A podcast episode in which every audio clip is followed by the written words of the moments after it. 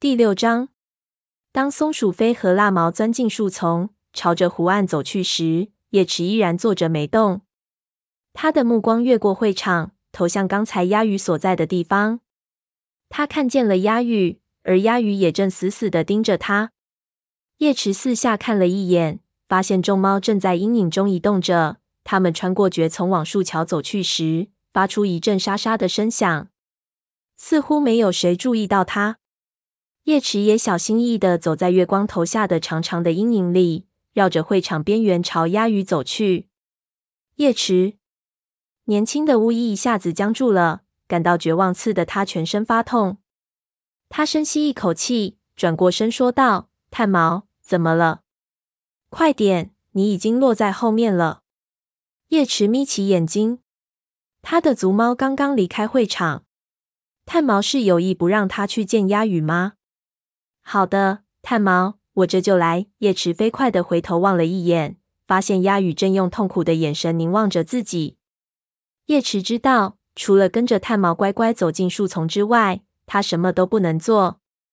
我是一位巫医，他一边躲闪长满刺的枝条，一边告诫自己：我不能爱鸭羽，他也不能爱我。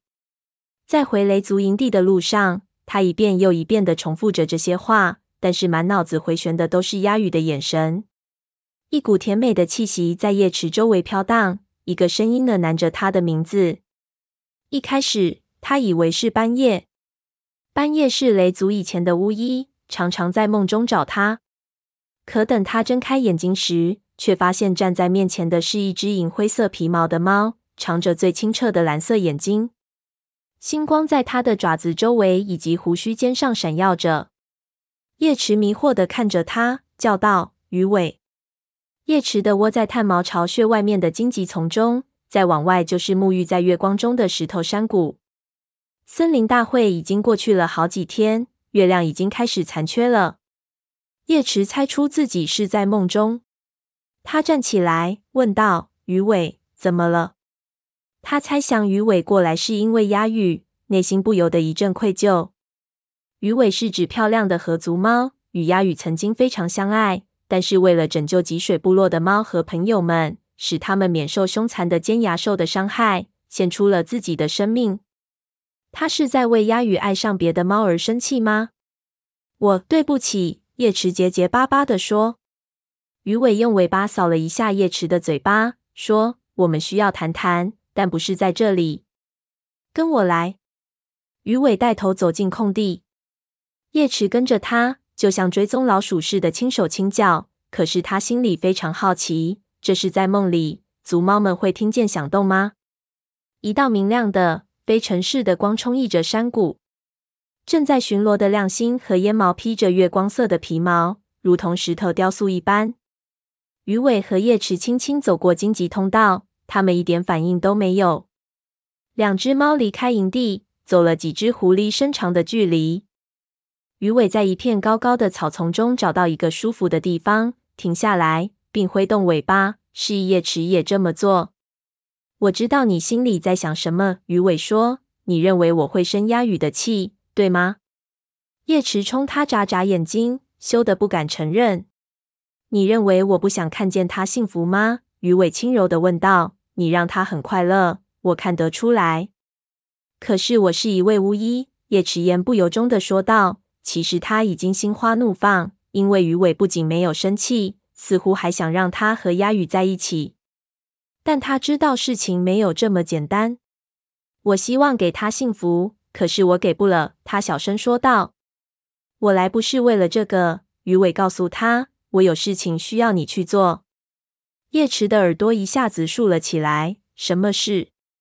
是蛾翅的事。鱼尾神情忧郁的说道。我有一个重要的消息要告诉他，可是我联系不上他。叶池顿时感觉冰冷的汗顺着脊背淌下来，身上的毛不由得竖了起来。几个族群刚来到湖周围时，蛾翅已经向叶池坦言自己并不相信星族。当时叶池惊呆了，一位巫医没有武士祖灵的指引，该怎么履行职责呢？但叶池还是答应帮蛾翅保守秘密。因为他知道蛾翅是真的想照顾族群。再说，蛾翅对草药的了解并不比其他巫医少。但是蛾翅应该知道，星族能看到所有猫的内心，什么事情都瞒不过他们。叶池浑身一颤，星族生蛾翅的气了。他们会不会不让他当巫医？他们会因为自己为蛾翅保守秘密而生气吗？蛾翅真的很熟悉各种草药的使用。叶池赶紧对鱼尾说，而且他当学徒时也想相信星族。我知道，鱼尾说道。我们希望他最终能信任我们，但现在他还不信任我们，所以我们才联系不上他，不能把族群需要的消息传递给他。但是叶池说不下去了，这话很难讲出来。可是他必须问。但是泥毛选鹅翅当学徒时，曾得到过星族的信息。他有一天早上在巢穴外面发现了一只蛾子的翅膀，他把这个当作星族赞同他的决定的信号。难道说他错了吗？鱼尾低头舔了舔胸前的皮毛。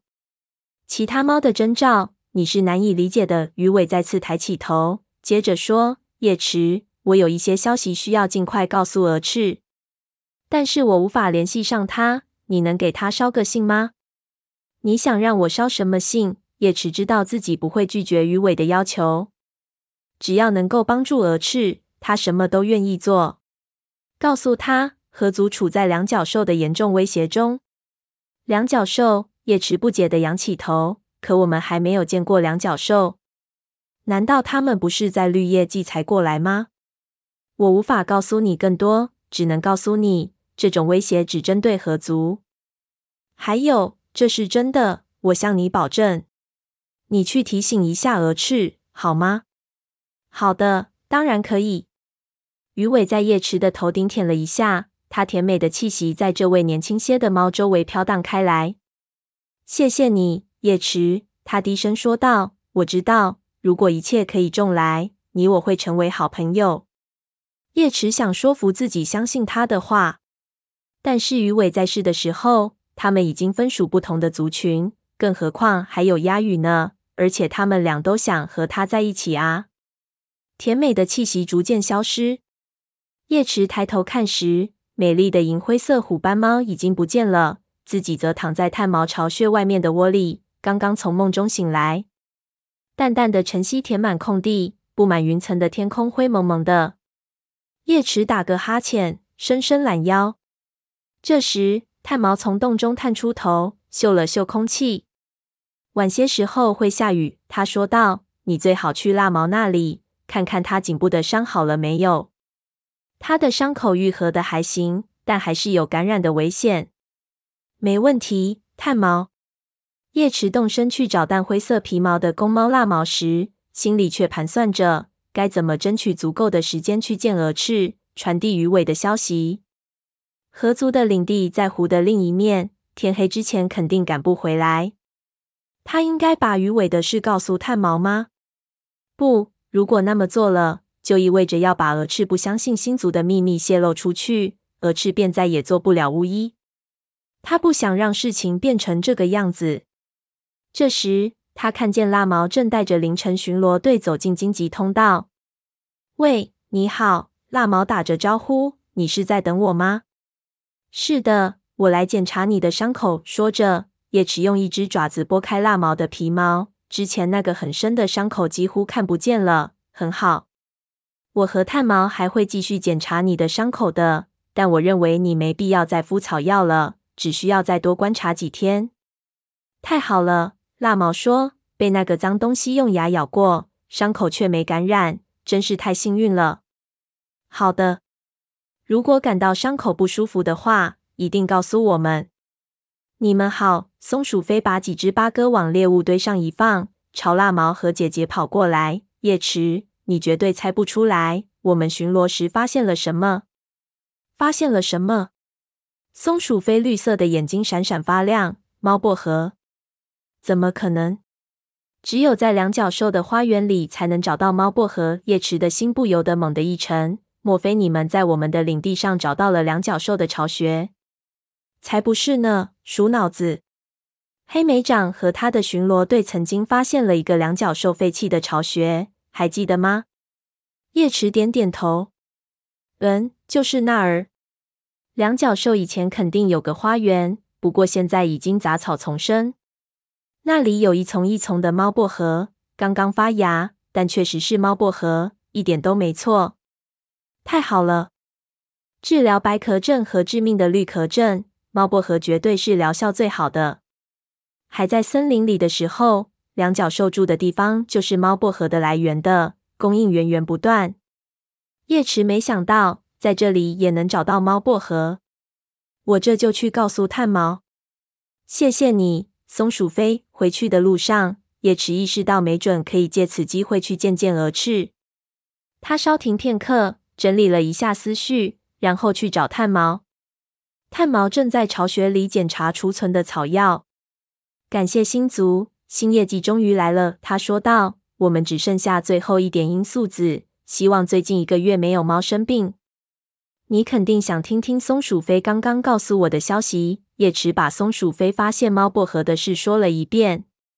炭毛很高兴地说道：“你能去采一些吗？”“当然可以。”叶池回答道，“我会四处好好找找，看看是否还有别的草药。”说完，叶池就想冲出巢穴。却被炭毛叫住了。要不要带魏武士和你一起去？叶池的心一沉，他最不愿意的就是有猫跟着。他曾想过带立伟去，因为他过去与自己一起冒过险。可是现在这只年轻的玳瑁色母猫怀了幼崽，需要休息。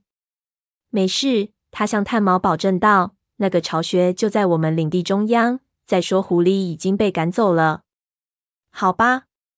你小心点，要小心欢。我会的。叶池匆匆跑过空地，进入荆棘通道，没给任何猫问话的机会。他以前没去过那个两脚兽废弃的巢穴，不过他知道猫薄荷就在那条杂草丛生、从山谷里延伸过来的两脚兽小路附近。黑莓长曾说过，两脚兽曾用这条路搬运山谷里开采的石头，还在崖壁上留下了痕迹。叶池不知道他说的对不对，但是这条满是石头的小路确实好走。他一路飞奔，也没有被灌木绊住。等他来到两脚兽的巢穴时，晨光透过树林投下长长的阴影。这个巢穴并没有靠着小路，被稀疏的树木和荆棘丛扮演着。叶池不禁打了个寒战。虽然黑莓长给他说过这里有多危险，但是直到现在，他才意识到这里有多凶险。我宁愿碰到凶残的狐狸，也不愿进到两脚兽巢穴里去。他不由得想。他小心翼翼地检查着摇摇欲坠的围墙和曾经用来挡住入口的木板，一切都静悄悄的。他嗅嗅空气，没有两脚兽的气息。还好，他嗅出了松鼠飞所说的猫薄荷，于是循着气息找了过去。来到离两脚兽巢穴墙壁不远的地方，有好几颗茎杆已经长得很高，可以采摘了。新叶季到了以后，应该会长出更多。叶池咬下几根茎杆后离开了。他没有顺着原路返回，而是绕了个大圈，穿过树林，来到与风族搭界的小溪边。他告诉自己，这是绕湖的最佳路径，因为要是在影族领地被发现了。他们可能比风族猫的敌意更深。叶池穿行在树丛中，耳朵竖了起来，留意着两边族群的巡逻队。他沿着小溪来到溪水很浅的地方。雷族最初到达这块领地时，就是从这里过的小溪。叶池没有接着往前走，而是停下来狩猎。很快，他就在芦苇中抓住一只匆忙奔逃的田鼠。他几口把田鼠吞下肚子。同时留意着其他猫的声响，然后过了小溪，进入了风族领地。过了小溪，他顺着溪岸一直走到离湖只有两只狐狸身长的地方，终于可以舒口气了。他是执行巫医职责，就算被风族的武士看见，也不会有麻烦。他沿着湖岸飞奔起来，享受着春风拂面的滋味。一开始，他还不放心的回头张望。害怕被巡逻小溪的雷族猫看见，他跑啊跑啊，直到跑过一个小山谷，再也看不见雷族领地的时候，才放慢速度，改成慢跑，心里想着该怎么给鹅翅说。突然，他停了下来，心中不由得砰砰直跳。蛾翅不相信星族，他会把星族的警告当回事吗？他必须当回事。叶池自言自语道，然后强迫自己继续前行。鱼尾在星族看着他，而他必须信守诺言。叶池留意着荒原上的斜坡，可是根本看不见风族猫的影子。找鸭羽能有什么用？就算他在，又能说些什么？他心中说道。马场里没有宠物猫的动静，不过他刚闻到新鲜的河族气味标记，就看见一只巡逻队从沼泽的外的高地向他走来。走在最前面的是雾角，后面跟着显毛和一位叶池从没见过的学徒。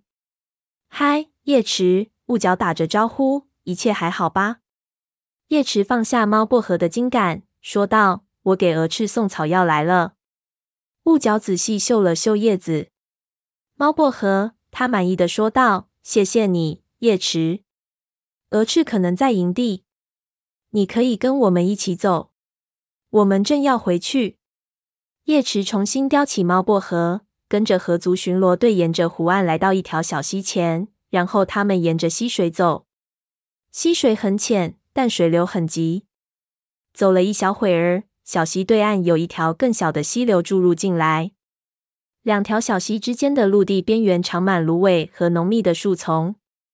即便满鼻子猫薄荷的气息，叶池依然辨识出很多猫的气味。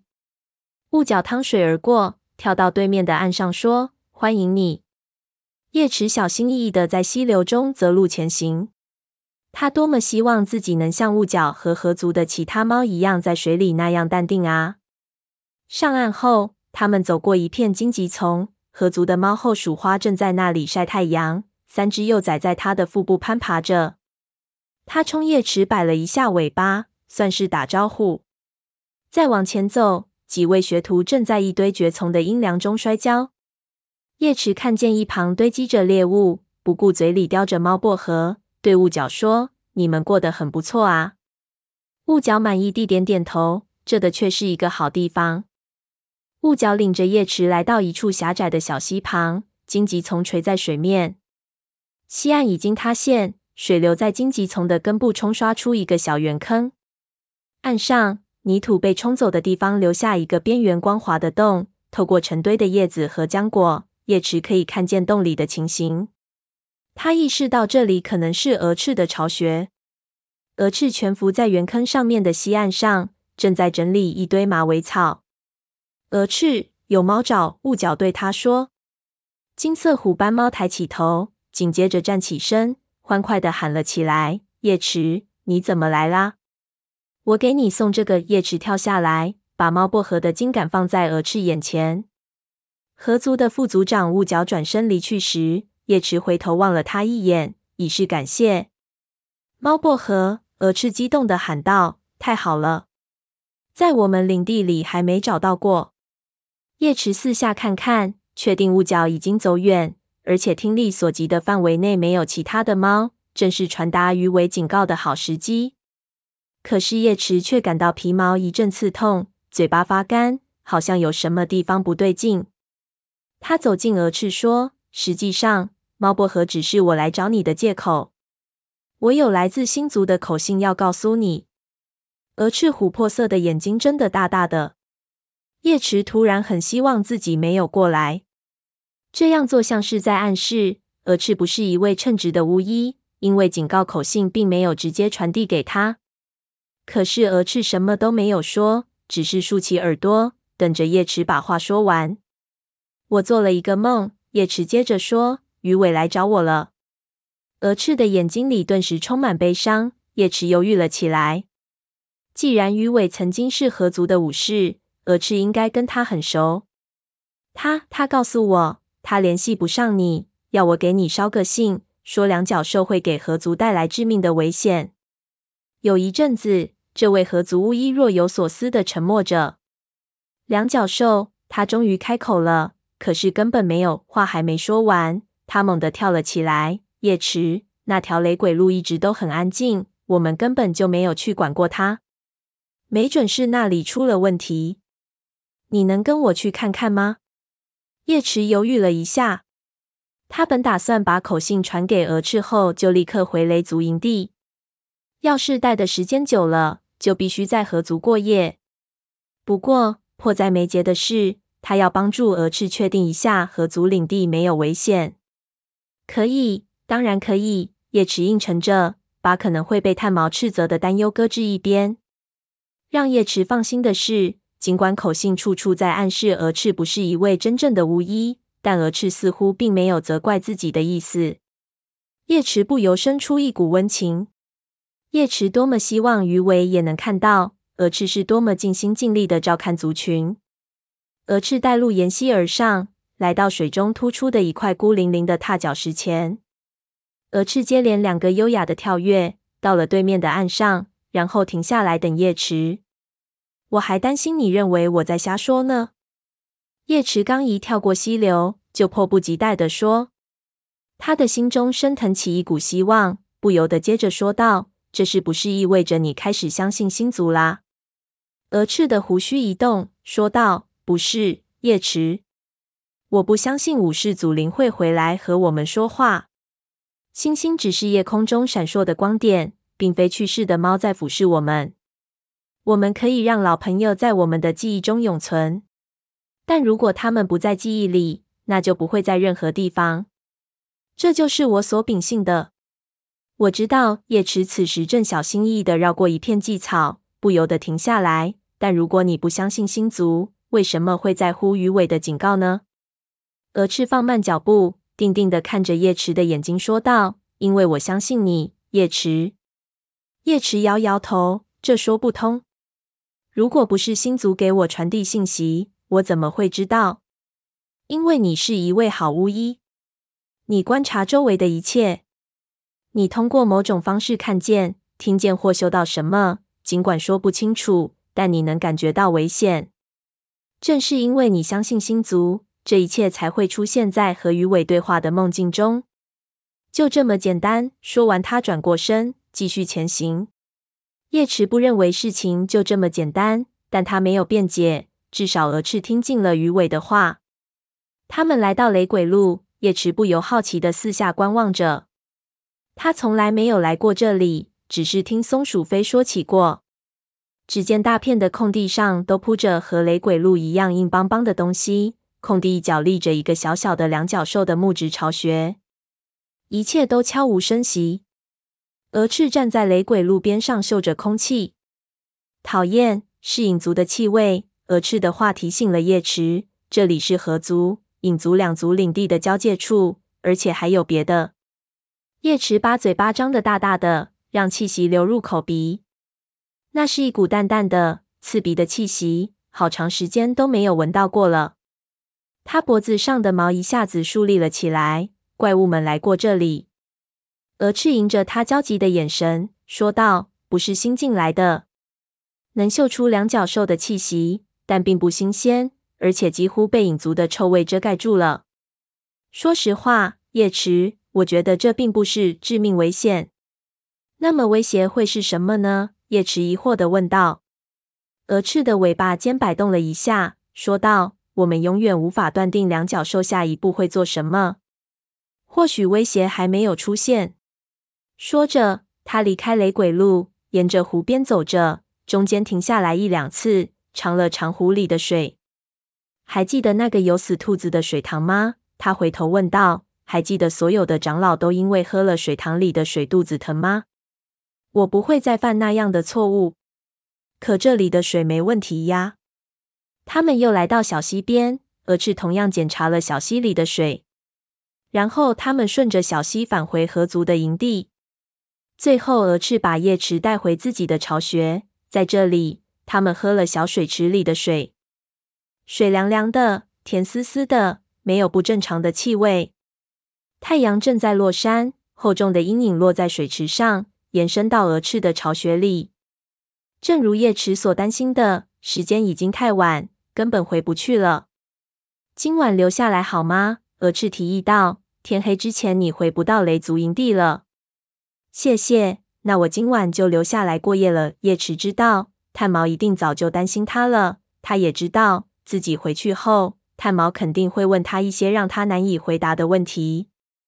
但是附近可能有獾，今晚住一夜，明天一大早回去更安全。合族的一位学徒给鹅翅拿来一条肥鱼，足够他们两个吃了。叶池在用苔藓和蕨草铺的窝里躺下时，低声对身边的鹅翅说：“你会记着鱼尾的警告，对吧？你会小心的，对吧？”什么？鹅翅睡意朦胧的说：“哦，是的，叶池，我当然会的，不要担心。”可是叶池还是止不住的担心着。鹅翅没有当面聆听鱼尾的警告，所以很容易忘掉警告，或认为没那么重要。